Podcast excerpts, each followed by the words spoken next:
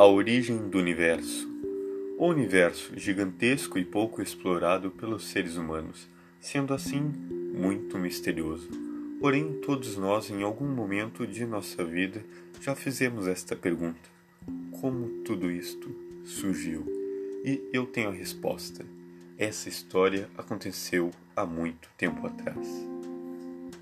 No princípio de tudo, no começo de toda a existência, não havia nada, apenas um vazio, até que uma voz, uma consciência surgiu e ele se autoproclamou Césio. Césio, o princípio de tudo, o começo de toda a existência, o primeiro de todos os deuses.